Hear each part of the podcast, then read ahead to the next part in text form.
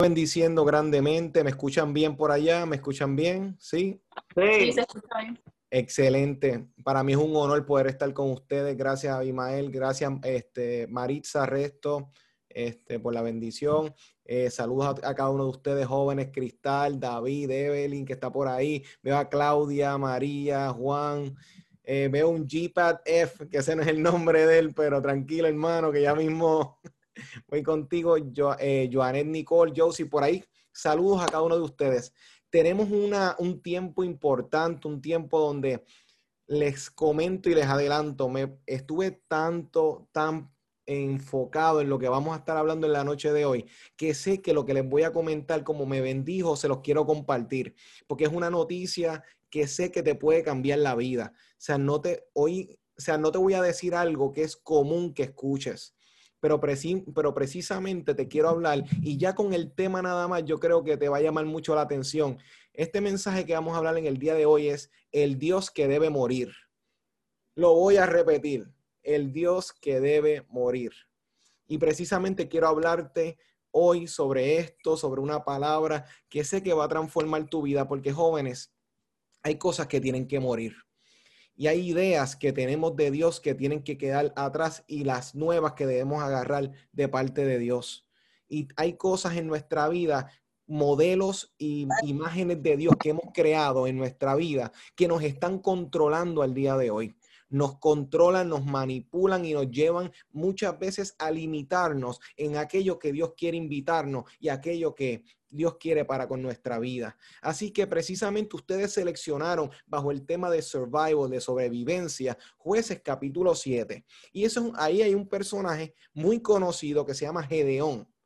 Gedeón es un personaje que estoy seguro que llevan escuchando de él, porque precisamente es un personaje clave. Así que, pero hay algo que no es muy fácil de entender de Gedeón, porque incluso cuando tú ves su historia y su vida o su, de este personaje, tú vas a ver en Jueces que Jueces es un libro frustrante. Jueces es un libro que cuando tú lo lees, tú te percatas que es un ciclo constante de que todo está bien, todo está chilling, todo el mundo está pasándola bien, pero de repente cuando la están pasando bien, se deciden alejar de Dios. Y entonces en la dinámica Dios permite que lo que ellos provocan con sus acciones llegue a sus vidas, llegan eventos, llegan sucesos que entonces los exponen a ser conquistados, dominados por otro ejército, por otras personas, por otra, este, otra grupo de personas, otro clan, y entonces los dominan a ellos, los, roban todo, le quitan todas las cosas. Y después de todo eso, ellos se acuerdan de Dios, el Dios que tú y yo le servimos y ellos recuerdan, Dios, Dios, acuérdate de lo que hiciste en Egipto, acuérdate cuando los libertaste. Y entonces cuando él, ellos hacían eso, ese clamor, ellos o sea, Dios lo escuchaba y levantaba a una persona, un hombre o una mujer que eran los jueces, eran los que tomaban la rienda para libertar a la gente. Y jóvenes, yo no sé si ustedes han tenido en su corazón con todo lo que está pasando, ser esa, esa persona que pueda traer un cambio en Puerto Rico, en sus universidades, en sus escuelas, en sus colegios, hay veces que ustedes están en, un ambiente donde ustedes dicen, las cosas tienen que cambiar, pero sin embargo no sabemos por dónde arrancar, no sabemos por dónde empezar, porque es tantas cosas que uno dice por dónde empiezo. Entonces yo puedo ver un Abimael y una Lisa y pueden tener en su corazón muchos proyectos. Claudia, cuando le veía algunos comentarios cuando estábamos backstage en lo que era el chat, tienen el mejor deseo y la pasión al igual cada uno de ustedes. Pero hay una realidad. A veces pensamos que no somos suficientes.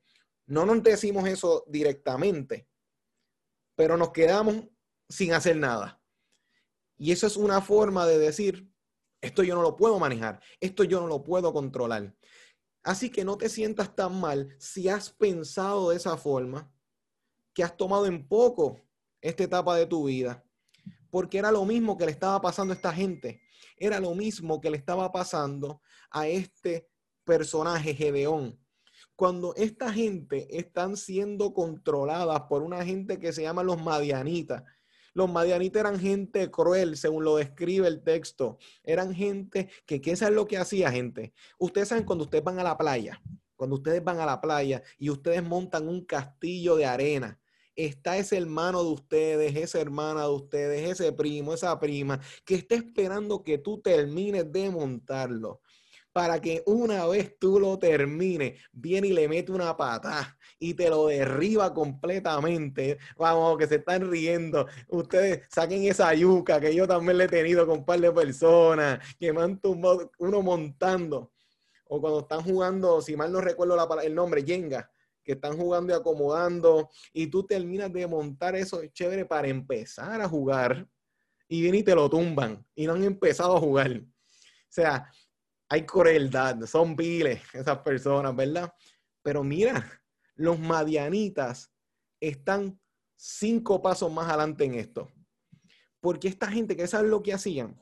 Esta gente no es como tú y como yo, que ustedes van al supermercado y ustedes van y cogen conflay, cogen este pan, cogen jamón, eso, esas neveritas, esos fríos, eso no existe en este mundo. Esta gente vivían completamente de lo que sembraban y lo que recogían, lo que cosechaban.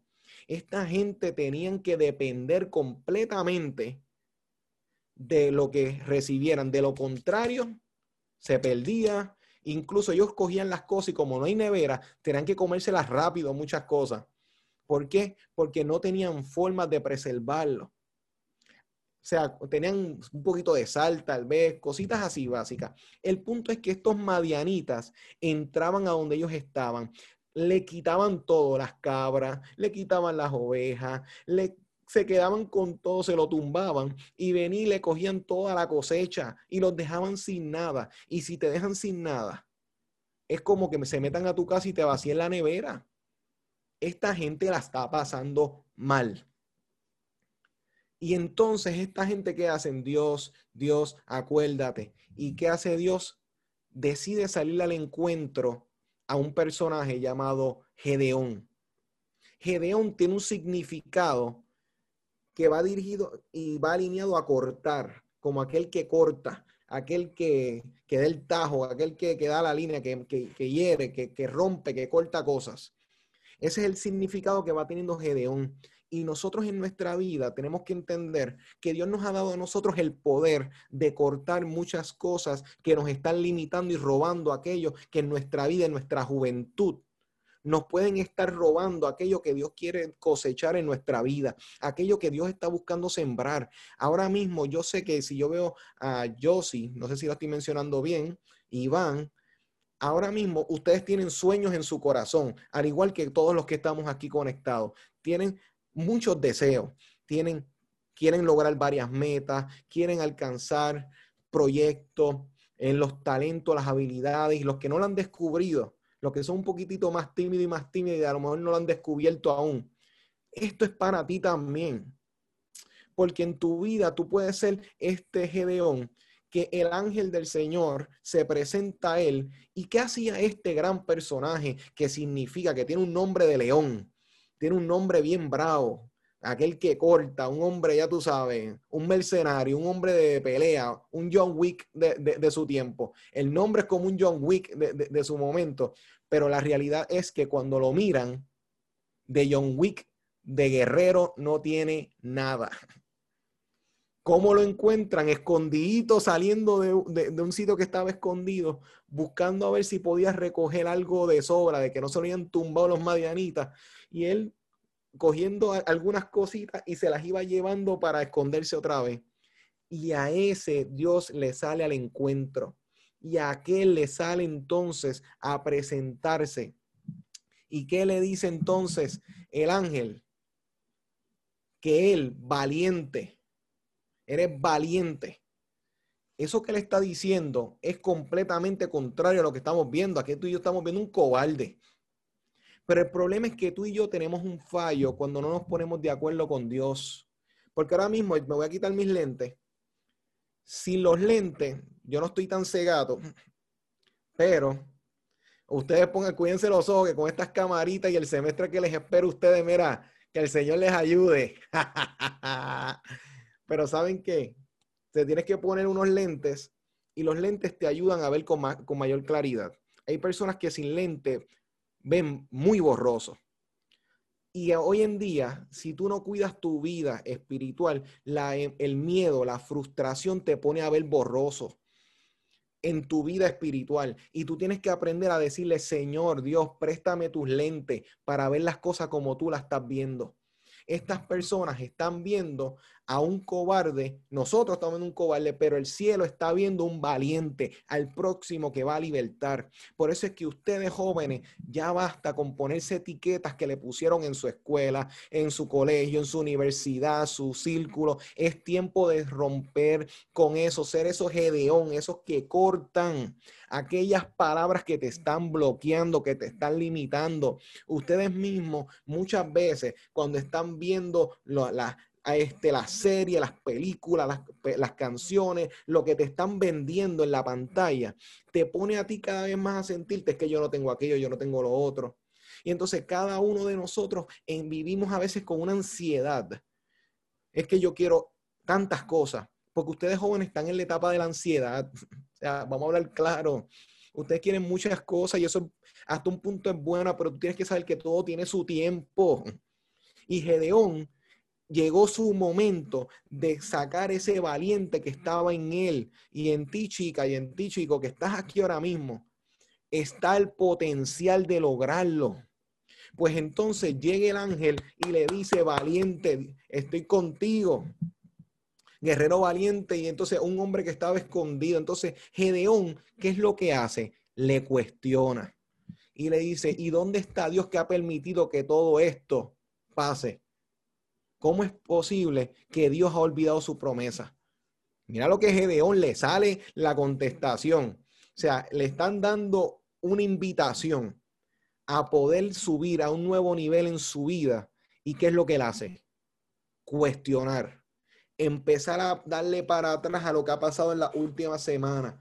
En vez de estar pendiente a lo que Dios quiere hacer ahora, está pendiente a lo que ha pasado días atrás, semanas atrás y muchos de nosotros nos estamos muchas veces paralizando por cosas que no hemos entendido, porque hemos limitado nuestra vida precisamente a experiencias pasadas y Dios nos quiere decir a nosotros, está está esta experiencia, pero te quiero llevar a una etapa nueva. Y esta etapa nueva necesita que te enfoques ahora en lo que está delante el fracaso que hayas tenido en tu vida, las cosas que no estén funcionando, las cosas que tú no sabes por dónde meterle mano, por dónde resolverla, empieza mirando adelante. Dios te está diciendo, viene algo nuevo, voy a meter mi mano, va a irrumpir algo nuevo. Y por eso es que hoy, un sábado que tú has sacado para estar aquí, no es precisamente, ay, porque déjame escuchar que me dicen, es que Dios te está trayendo hoy un aviso,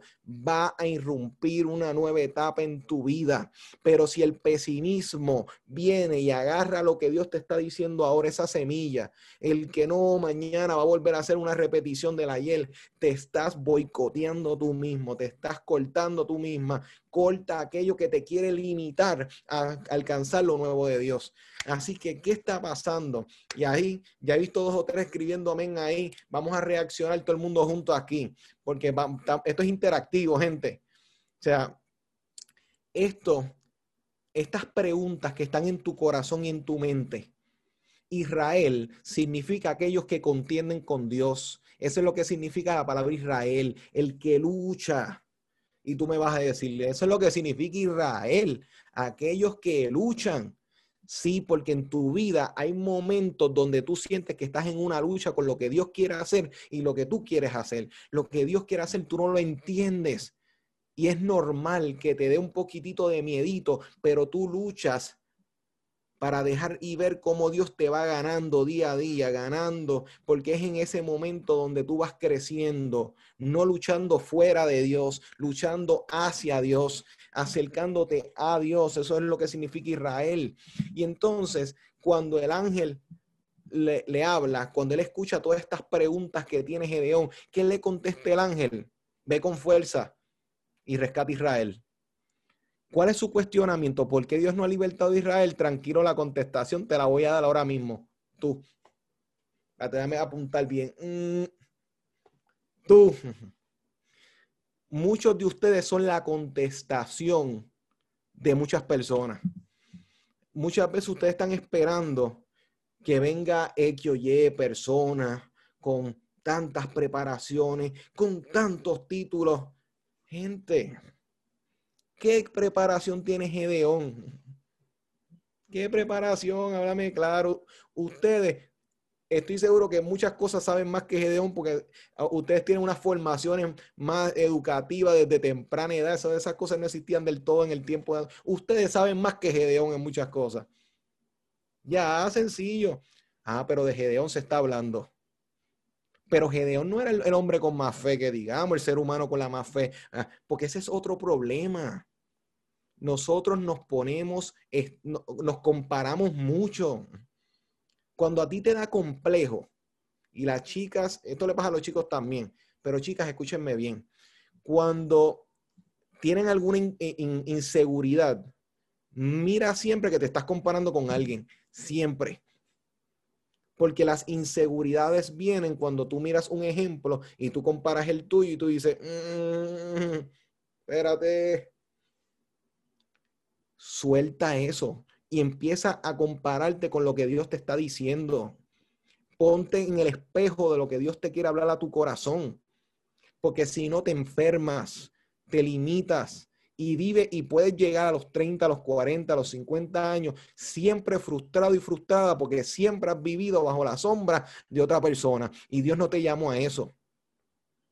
Es tiempo de que entendamos que Él le dice, tú eres la contestación y ustedes deben eh, pedirle a Dios que les haga contestación de muchas personas. Ustedes quieren personas que cristianos y cristianas de verdad, gente de testimonio, gente que se la viva de verdad y vean cosas grandes en Dios.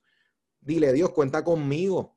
Lo que pasa es que hay que ver si ustedes son bravos y son bravas para decirle, Dios, hazme la contestación. Porque entonces Gedeón es entonces la gente pidiendo, hasta él mismo a lo mejor le estaba pidiendo porque él es parte de esa gente. Y que dice, ah, te voy a dar la contestación tú mismo. No sé si yo se los comenté la vez pasada, pero una vez estaba una persona diciendo, Dios manifiéstate, Dios manifiéstate, Dios manifiéstate. Y Dios le gritó, manifiéstate tú. Muchas veces ustedes están pidiendo que Dios haga algo y Dios te está diciendo, pero es que tú tienes la capacidad, tú tienes la fuerza. Si Dios fuera a pensar por ti, no te da un cerebro a ti. Ah, viste, elemental 101, pero mira que mucho se nos pasa. El cerebro te lo dio a ti. Y hay que saber que hay cosas en la vida que uno tiene que usar esto. Por eso es que tú estás esta noche aquí, porque hay algo que tiene que entrar hoy aquí para que conduzca tu vida y no te detenga como otras personas los está aguantando. Y esto ¿Qué es lo que creen en Gedeón? Tú dirías, si Dios te dijera, mete mano que voy contigo, tú dirías, dale, vamos, hasta lo último. Pero Gedeón no fue el caso. ¿Qué, qué le dice Gedeón? ¿Cómo lo haré si mi clan, si mi equipo, o sea, es el más débil? Y yo, el de menor importancia en mi familia. ¡Auch! O sea, Dios está montando un equipo de baloncesto y él le está diciendo, tengo a, a todos los más, los más bajitos, los que no meten, no, los que no meten ni un coco al, al mar, son los que están ahora mismo en mi equipo. o sea, Dios mío, ¿qué está pasando aquí? Tú me estás tirando a los leones. Tú quieres que yo pelee con gente que no, que ya hace tiempo que no cogen una, una espada, a lo mejor hay gente que nunca han cogido un escudo y tú quieres que los liberemos. Eso es como, digo, los que siguen el baloncesto un poquito. Eso es como que te van a poner a jugar contra Milwaukee y tú eres Cleveland ahora mismo. Así que vamos a dejarlo ahí, porque bendito, como que creo que hay dos o tres de Cleveland aquí. Dame, dame quererlos por ahí, dame no meterme mucho ahí. Pero, gente, la desventaja es real y tiene lógica. Y eso es lo que tú tienes que darte cuenta en este día. Hay cosas que tienen lógica en tu lógica, posiblemente las, eh, las, lo que tú te estás señalando en ti, a lo mejor tiene algo de realidad. hay, hay cosas que nosotros a veces nos damos y nos latigamos nosotros mismos. Que si tú dices, mira, pero es que no puedo, seamos realistas, hay algo de verdad en esto. Hay veces que hay cosas que posiblemente o no las inventamos o, son, o tienen algo de realidad. Y son un problema real. Y eso es lo que él le está diciendo. Está bien, Ángel. Mi complejo lo puedo comparar con la palabra, pero yo tengo un problema real. Esta gente no sabe. Y ahí es donde él le contesta el ángel con una gran palabra. Yo estaré contigo y le ganarás como si estuvieras luchando con una sola persona. Oye, pues entonces, ¿qué está pasando aquí? le está diciendo, debes trascender la lógica. Hay unos momentos en donde la lógica no es suficiente. Hay veces que uno más uno son dos, sí, eso es real, pero Dios te va a decir, yo voy a multiplicar de cero. Y de cero tú no sacas nada, porque tú cero lo multiplicas por lo que sea y siempre te va a dar cero. Pero hay un texto bíblico que dice que yo multiplico la fuerza del que tiene ninguna. Así que Dios puede sacar de cero. Porque lo que tú y yo montamos para decirle, mira, Dios, de aquí las cosas no salen, Dios te dice, eso, esa ley no me aplica a mí. Por ende, empieza a creerle a Dios. Si tú le crees a Dios, atrévete a hablar aquello que Dios te está poniendo en tu corazón que hable, pero no te estás atreviendo. O sea, si tú le crees a Dios, empieza a hacer la llamada que Dios te está poniendo en tu corazón para esta persona y dile aquello que Dios te está poniendo en tu corazón que le diga. Haz actos que confirmen lo que tú estás creyendo. Pero entonces pasó ese evento, le voy a dar un fast forward. Y esa misma noche, Dios se le aparece nuevamente a Gedeón esa noche y le pide que tumbe el altar de Baal.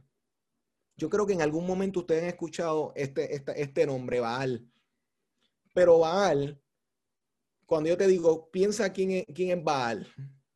A lo mejor tú como que eh, no, no, estoy muy claro. A lo mejor Baal es como un ídolo, como, pues, como una figurita de un Buda, como, como así, no sé.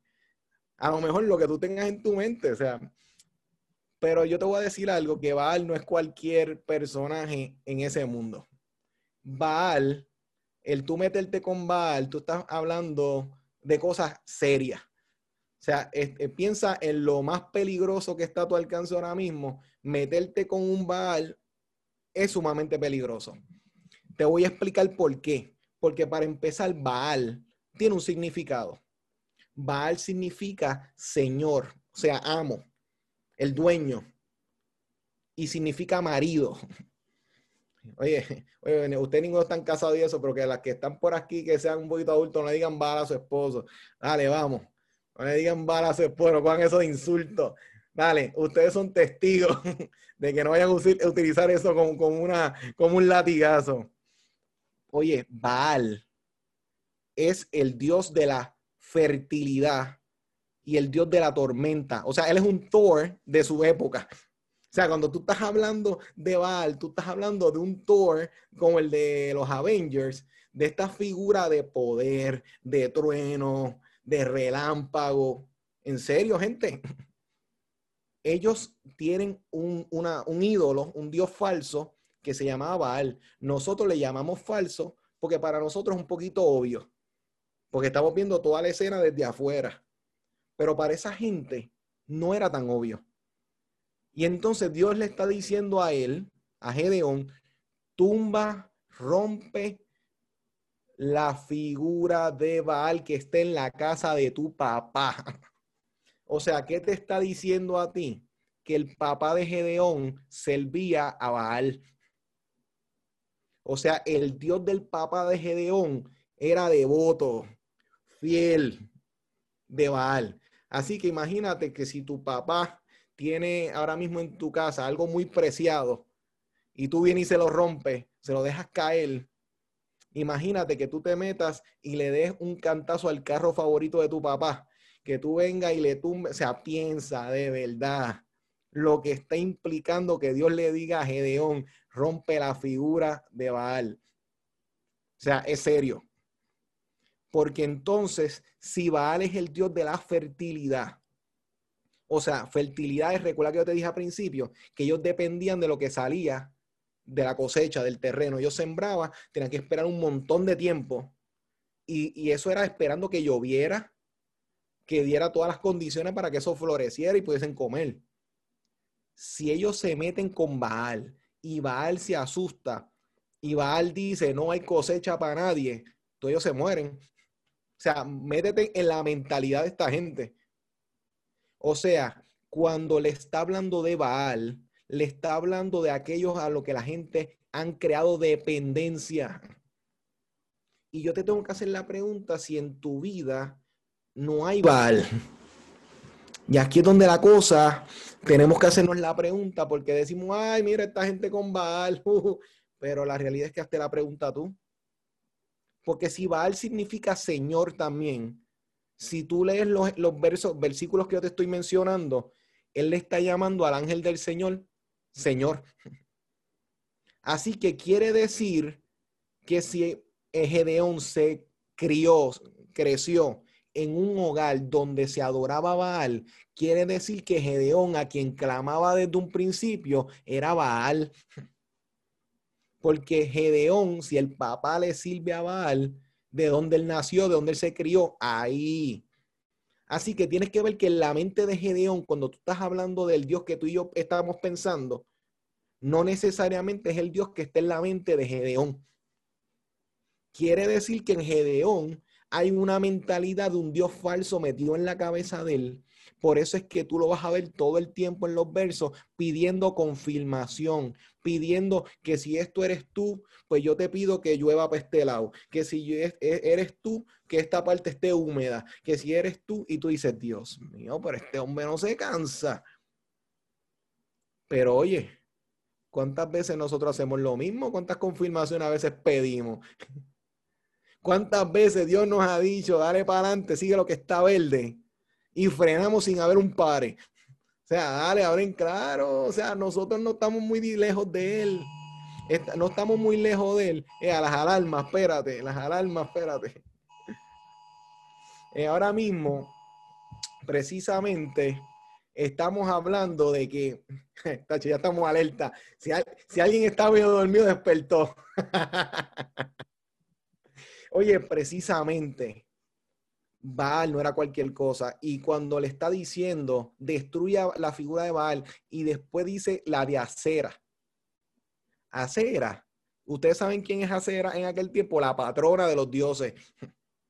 Acera era la madre de los dioses. Eh, ¿Qué te está queriendo decir eso? Que si ahora mismo viene Gedeón, no, porque Jehová me habló, el papá le va a decir, está bien, pero aquí está la mamá de, de, tu Dios aquí. Aquí está hacer en casa. O sea, aquí hay una más poderosa que el, que el Dios que te está mandando a romper cosas y el que te está mandando. Esto es serio, gente. O sea, Gedeón, el cobarde, está empezando a tomar acciones que son de gente valiente. Y muchos de ustedes tienen que aprender a levantarse en contra de esos ídolos falsos que la generación y este tiempo los quiere vender. Y ahora yo les voy a explicar porque ahora es que la cosa se va a poner un poquitito cardíaca. Nosotros dentro de nuestro círculo hemos creado muchas veces nuestros baales. Muchas veces dentro de nuestro círculo, y cuando hablo de nuestro círculo, hablo de la fe cristiana, a veces tenemos a estas personas que son nuestros baales. A veces tenemos estos ministerios que son nuestros baales, nuestros señores, porque todo aquello que nos controla, todo aquello que es nuestro dueño, todo aquello que nos, que nos manda es nuestro baal, es nuestro acera. Y nosotros no podemos libertar a personas cuando en nuestra vida aún estamos siendo controlados por otras fuerzas que nos están diciendo a nosotros y nos están limitando y nos están poniendo dentro de una caja. Muchos de ustedes a veces tienen una imagen de Dios que es una visión no real. Muchos de ustedes se han sentido descalificados por Dios cuando Dios está todo lo contrario, empeñado en que ustedes avancen y crezcan. Y esa imagen de Dios, de que no, Dios no quiere nada conmigo, Dios no me puede hablar a mí, Dios no puede tener nada conmigo, X, Y, nos hemos puesto trabas por ese Dios falso, esa mentalidad que nos inculcaron tal vez en algún punto de nuestra vida. pero tiene que llegar Dios y decirte, vamos a salir de ahí. Jóvenes, hay que salir de ahí, porque si tú no sales de ahí, tú no puedes sacar a nadie de donde están si tú no has salido de tu propia cárcel. Escucha mi iglesia, escúchenme jóvenes, es importante que para cambiar a Puerto Rico primero seamos nosotros cambiados. Si para transformar personas necesitamos primero sufrir una transformación. ¿Y dónde va a empezar la transformación? Cuando cambies de pensar. Hay, hay que ver cuáles son los ídolos que están controlando a los jóvenes hoy en día. Les voy a contar los ídolos de este tiempo. Están los ídolos del romanticismo. Te voy a explicar. Y voy a hablar en el sentido contemporáneo de la palabra de romanticismo, el contemporáneo, que juega con el sentido de los románticos. Hoy en día ustedes van a ver cuánta serie donde el centro es lo emocional, donde ustedes, los solteros y las solteras, constantemente te están recordando, mira qué lindo esta pareja, pero tú estás soltero y estás soltera, ay bendito, y les tocan el violín y ustedes van viendo las figuras perfectas, las más bonitas, y ustedes que están, los que están solteros y solteras, bendito, bendito, bendito, ¿qué será de mí? Y oye, hay que tener cuidado porque engañoso es el corazón más que todas las cosas dice Proverbio. Hoy en día las generaciones, tú vas a ver en Netflix y en todas las plataformas donde tú ves una serie secular, donde siempre la salvación de aquella persona es encontrar el amor. Siempre vas a ver que lo central dentro de cualquier serie es esta pareja en su gran mayoría. ¿Y qué te están diciendo a ti? Que para tú ser feliz tienes que encontrar tu media naranja, como si tú fueras una naranja para empezar. Aquí nadie es una naranja. Así que tú no estás incompleto e incompleta. Hay que romper con esa mentira porque primero debes estar completo y completa en Dios para que luego tú puedas considerar tener felicidad en una relación porque tú no encuentras felicidad en la relación. Tú llegas con felicidad a cualquier relación. Porque entonces estamos viendo una generación donde olvídate, tienes una pareja hoy, coge otra mañana. ¿Por qué están vendiendo esa idea? Porque el mundo ha perdido la fe en lo, en lo duradero, en relaciones duraderas. Todo es como que con, como el pan, con fecha de expiración. O sea, y entonces eso se va grabando aquí. Y entonces las parejas dentro de, nuestro mismo círculo se está dando donde llegamos con estas mentalidades. Rompe con ese Baal. Encuentra tu plenitud en Dios, porque si no, vas a bajar, te, vas a bajar tu precio, vas a devaluarte a ti misma y a ti mismo por encajar en una relación. Y eso es peligroso. Debes alinearte con una persona que vaya acorde con lo que Dios ha puesto en ti, que vaya acorde con la visión, que puedas ver un respeto pero debes tener cuidado por no escoger por presión. En, los deportes se han vuelto dioses. Hay personas que literalmente han hecho de su eh, sueño de una carrera de deporte lo máximo y prefieren faltar a lo que sea, sacrifican su tiempo con Dios por ir detrás de, de la distracción o del entretenimiento. El entretenimiento se ha vuelto un Dios sea cuántos billones de dólares se invierten hoy en día en entretenimiento para que te, estés todo el tiempo entretenido. Por eso es que el celular tú puedes estar horas pegado porque está programado para crearte una dopamina y unos efectos que produzcas todo el tiempo, todo el tiempo, todo el tiempo. Pero el problema es que te entretiene tanto que pasa el tiempo y cuando tú miras a Dios, no he hecho nada. ¿Y cuánto tiempo llevo aquí? Tocando una pantalla, o sea, sobando una pantalla. Piénsalo. Horas simplemente sobando una pantalla. Gente que han hecho de, mira, del dinero, un Dios. Y estos jóvenes deben cuidarse.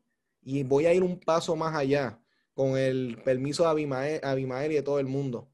La pornografía se ha vuelto un ídolo. Salió una estadística 50, en Estados Unidos, ¿no? Aquí en Puerto Rico no. 50% de la juventud cristiana están adictas. Y yo no, que aquí estamos desde la distancia, aquí nadie se sienta que lo estoy diciendo por nadie. Si tú estás libertado, libertada, gloria a Dios. Pero si no, eh, escúchate esto. La generación de jóvenes de hoy en día, mira, mira la estadística, sexualmente eh, se están alterando a tal forma que incluso, mira lo irónico, la interacción sexual entre este, eh, de parejas de esto se ha afectado porque la pornografía está haciendo daños en la mente y se casan las personas y están teniendo problemas en el área sexual.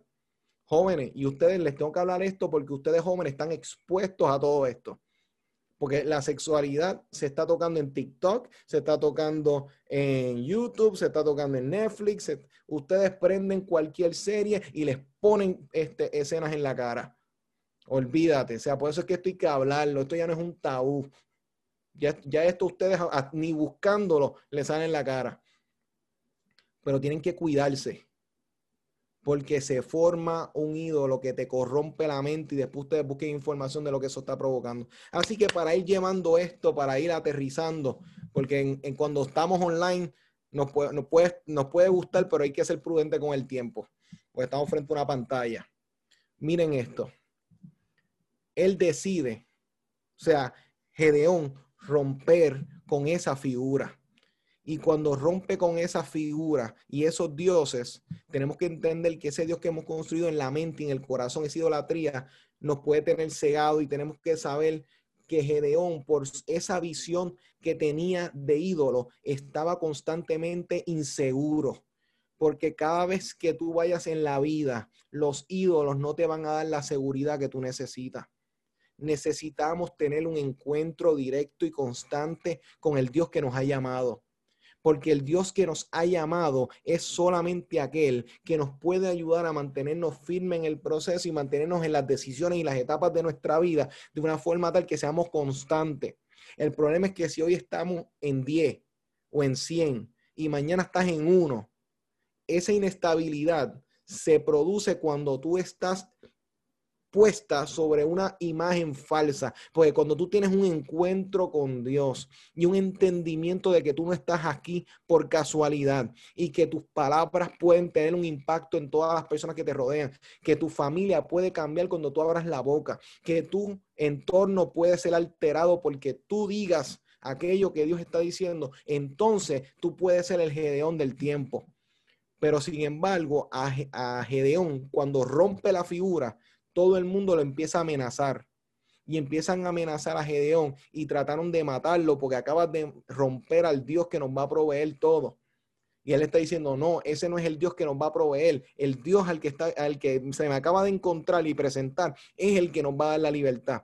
Pero le cambiaron el nombre entonces y le dijeron, ah, sí, pues que Baal se defienda de ti. O sea, le están diciendo, prepárate para lo que viene, papito. Prepárate que te va a caer un trueno. Tacho, olvídate, te va a caer, te va a caer algo encima cuando, cuando estés caminando. Eso es lo que le están diciendo. Y le cambiaron el nombre a Gedeón por Jerobaal. Y Jerobaal significa que Baal se hace grande. Escúchate bien.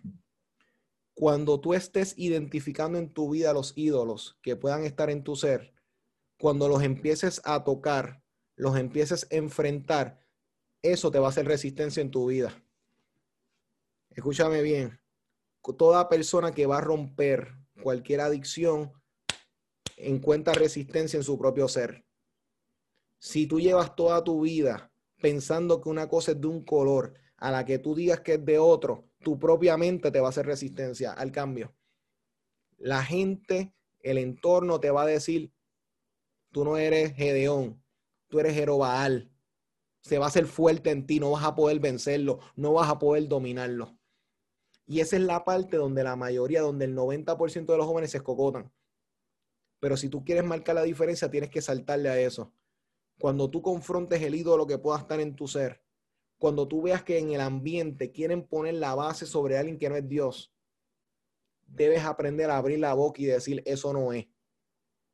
Y cuando tú digas lo que no es popular, créeme que la gente te va a salir en contra Pero jóvenes, es tiempo de menos popularidad y más efectividad en lo que vamos a hacer. Porque nosotros no vinimos a complacer al mundo. Nosotros vinimos a marcar lo que el reino de los cielos quiere marcar en este tiempo. Y si como jóvenes no estamos claros de eso, entonces vamos a vivir la vida tres pasitos para aquí y dos para allá. Y tres pasitos para este lado y no somos consistentes. Ya basta, no busques el aplauso de la gente, porque hoy tú haces y tú eres el, este, haces lo que todo el mundo espera que tú hagas y la gente, ay, qué chévere, Nacho, tú eres de los nuestros. Y después te tiran a un lado, Dios, porque tú no eres cristiano, tú no eres cristiana. Gente, no dejes, no dejes que te roben tu identidad ni te cambien el nombre. Cortas con aquello que no es de Dios y levántate firme, claro y clara. Pero ¿cómo lo logramos? Dedicando más tiempo hablando con el Dios verdadero y menos tiempo con el Dios falso. Porque los dioses falsos no se construyen en un momento, se van talando y se van, mira, los vamos limando, le vamos pintando, le vamos dando color. Los que han tenido la oportunidad de coger una, una cerámica y colorearla así, eso toma tiempo y posiblemente vas a notar la resistencia cuando lo vayas a romper. Pero los que quieren hacer cambios verdaderos, no superficial, porque hoy ustedes están haciendo un gran retiro a través de, la, de, esta onda este, virtual. Perfecto. El mensaje está llegando y van a venir otros en el futuro. Seguro que sí, con el favor de Dios. ¿Qué es lo que va a hacer un retiro como esto diferente? Tu actitud. La actitud de Gedeón cambió porque Dios le salió al encuentro y el cobarde le creyó. Tambaleó dos o tres veces, como que, ay, dame confirmación. Y Dios, ¿qué le dijo? No te la voy a dar. ¿Qué hizo Dios? Se las dio. Porque Dios, nosotros a veces pensamos que Dios está como que maltratándonos un poquito, pero Dios es un Dios de amor. Y si Dios está viendo tu, tu deseo y tu corazón, mira lo que hizo con Gedeón lo trató con cariño, porque cuando él decía, Señor, tú que me estás escuchando, tú no sabes si está hablando de, Dios o si está hablando de Baal, porque Baal significa Señor también. Me siguen, él estaba enredadito aquí. Y a lo mejor tú estés un poquito enredadito y enredadita aquí en tu mente. Pero da los pasos. Si Dios te dijo, Dios es amor, camina en eso. Dios me ama. Dios está conmigo. Hay una canción de Julio Melgar con Cristín que dice, yo solo sé que yo soy su hijo y que él es mi padre y mi padre me ama. Agárrate de eso y empieza a marchar todos los días y tú vas a ver que mientras marche, entonces Dios se va a revelar más a tu vida. Vamos a hacer una oración. Vamos a hacer una oración precisamente y los invito a que podamos estar en este momento en comunión, porque necesitamos identificar nuestros ídolos. Y, no, y yo no vine hoy a hacer una oración mágica. No, porque lloré, se tumbaron todos los ídolos. ¡Wow! O sea, ¡wow! El, el Mega Avenger, olvídate, no. No, escúchenme bien. Cuando tú le crees a Dios, y tú entiendes el momento que Dios está abriendo en este momento, lánzate hacia eso y vas a ver que Dios te va a sellar al encuentro hoy. Y Dios va a trabajar en tu vida y vas a ver que va a empezar una serie de eventos en donde Dios va a empezar a liberar y romper y vas a poder pensar diferente, poder vivir diferente y poder ver lo que Dios ha hablado para tu vida que requiere un momento como este. Así que vamos a orar, les invito. Eterno Dios, te damos las gracias por tu amor, por tu bondad y por tu misericordia. Señor, yo te agradezco por esta juventud que tiene una hambre y una sed de ti. Padre, pudieron haber buscado diferentes excusas, pero sin embargo están conectados y conectadas. Yo te ruego, Dios eterno, que tú le salgas al encuentro a cada joven, que tú rompas todo espíritu de depresión, todo espíritu de inseguridad, de ansiedad excesiva, Padre, que se esté saliendo, pareciendo que tú intervengas en las áreas más profundas del ser que estén llevando las cosas en una línea que no les permitan ver, entender y conocer al Dios de amor, al Dios de misericordia, al Dios que se nos revela día a día y cada día crecemos en el entendimiento de ti. Pero Señor, ayuda a cada uno, Señor. Yo te ruego, Dios, que les permitas tener un encuentro más profundo de un entendimiento, una iluminación, Padre, que provenga de ti.